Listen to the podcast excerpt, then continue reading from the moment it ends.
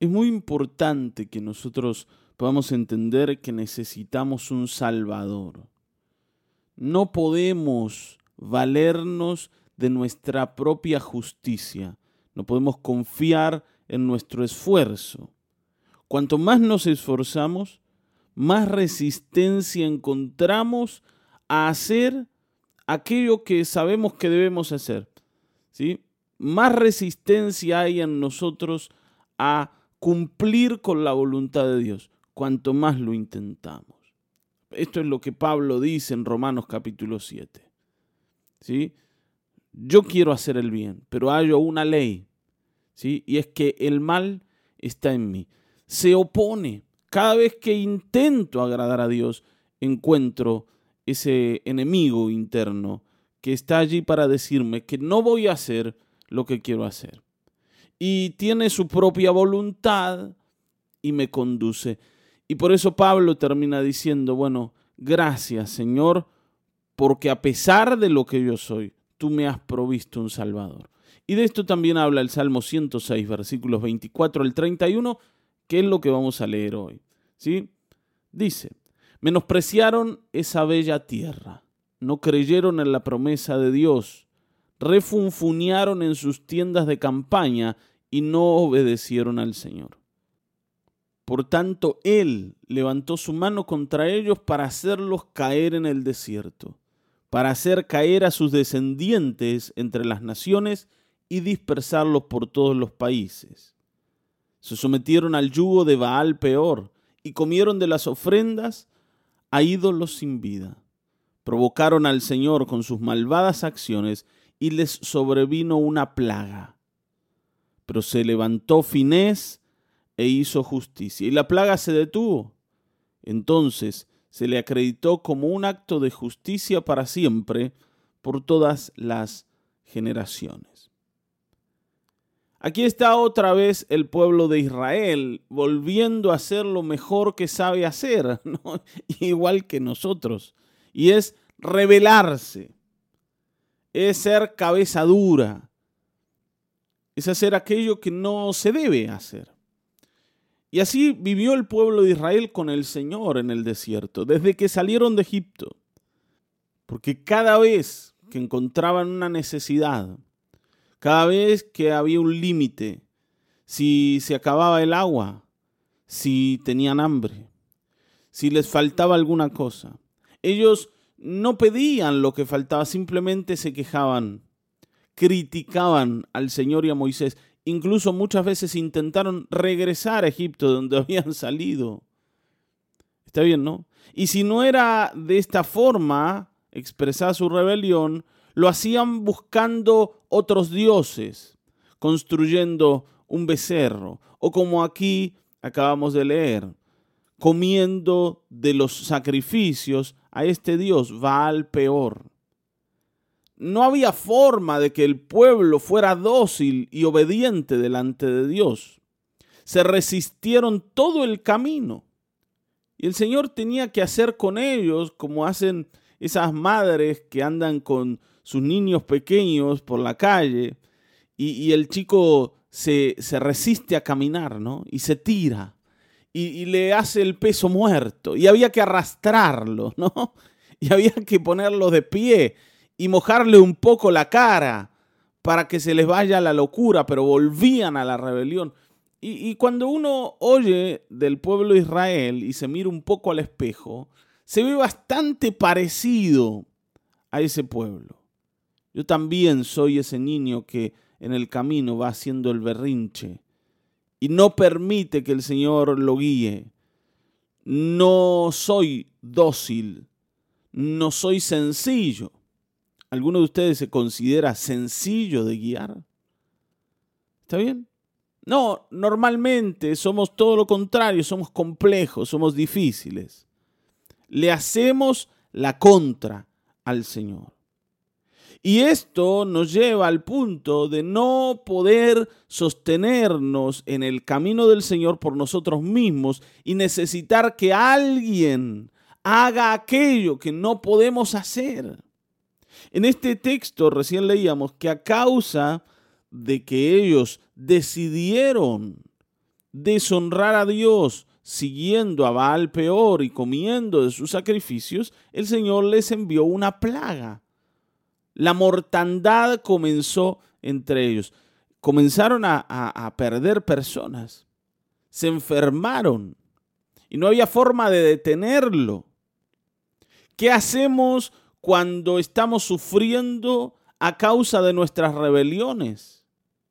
¿Qué podemos hacer cuando aparecen las consecuencias por haber sido cabeza dura, por no habernos dejado guiar? Allí es donde nos damos cuenta que estamos en un error. Normalmente nos pasa así.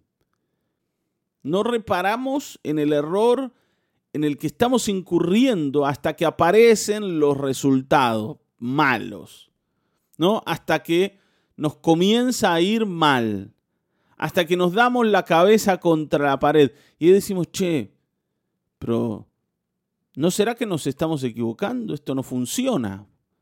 Pero ya estamos metidos en el baile, decía mi papá. Ya el Señor se ha enojado y ahora ¿qué vamos a hacer? ¿Cómo vamos a contentar a un Dios al que ya disgustamos? Esta es la pregunta, hermanos. ¿Cómo vamos a ser inocentes cuando ya fuimos declarados culpables? ¿Cómo vamos a evitar el castigo si el juicio ya se efectuó y la sentencia ya se dictó? ¿Qué hacemos? Y con esto se enfrentó el pueblo de Israel. Fueron a buscar a Moisés al que ya habían criticado mil veces. ¿Qué iba a hacer ahora Moisés? El pueblo estaba eh, desenfrenado, por otro lado. Ellos se habían eh, mezclado con las mujeres de Moab y habían tomado esas mujeres y habían fornicado con esas mujeres y estaban enloquecidos. Entonces ya no había forma de frenar. A pesar de que la mortandad había comenzado, ellos también tenían en el corazón un frenesí imposible de detener. Y allí mientras estaban viendo qué hacían, ahí estaba Moisés deliberando, ahí estaba Aarón, apareció un hombre con una mujer y se metió en una carpa así, sin importarle nada. Acá estamos mirando cómo resolver el problema y el tipo, nada, vamos a seguir pecando. Y entonces, Finés, este personaje que está mencionado aquí en el versículo 30, que era nieto de Aarón, hijo de, un sacerdote, Eleazar, eh, toma una lanza y va a perseguir a estos dos y les va a dar muerte dentro de esa tienda. Él se indignó de la misma manera en que se indignó el Señor al ver a su pueblo pecar e hizo justicia. Un hombre dentro del pueblo que cumple con la justicia de Dios. Y esto es lo que hizo que Dios se detuviera con la mortandad y dejara de matar personas en Israel. Es como que dentro del pueblo alguien dijo, yo voy a buscar la justicia de Dios. Y díganme si esto no es lo mismo que ha hecho el Señor Jesucristo por nosotros. El Señor en la cruz hizo lo mismo que Finés. Tomó el pecado del pueblo, el pecado de los hijos de Dios, y lo destruyó en la cruz del Calvario.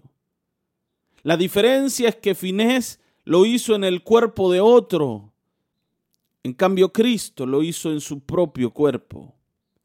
El Padre cargó sobre él todo el pecado del pueblo y allí el Señor lo llevó a la cruz. Y en la cruz lo destruyó. Está bien, ¿no? Este fue el plan de Dios para que la muerte deje de estar presente en medio de nosotros. Ahora, hermanos, si no es por nuestro Salvador, nada podemos hacer frente a la realidad de que vamos a morir a causa de nuestras rebeliones. Si no es por nuestro Salvador, si no es por su misericordia, si no es por su acto sacrificial, por su acto de justicia, estamos perdidos. Ya la muerte comenzó. ¿Y cómo vamos a detenerla? Y vuelvo a hacer la pregunta. ¿Cómo es que podemos ser declarados inocentes siendo claramente culpables? ¿Cómo podemos librarnos del juicio si ya fue emitida la sentencia? Solo a través de Cristo, quien trajo la justicia en medio de nosotros, quien hizo justicia en medio de nosotros, quien agradó al Padre, quien saldó la deuda. Solo en Él es que hay esperanzas. Así que hoy busquémosle, busquémosle. Nosotros solos no podemos, pero en Él todo es posible.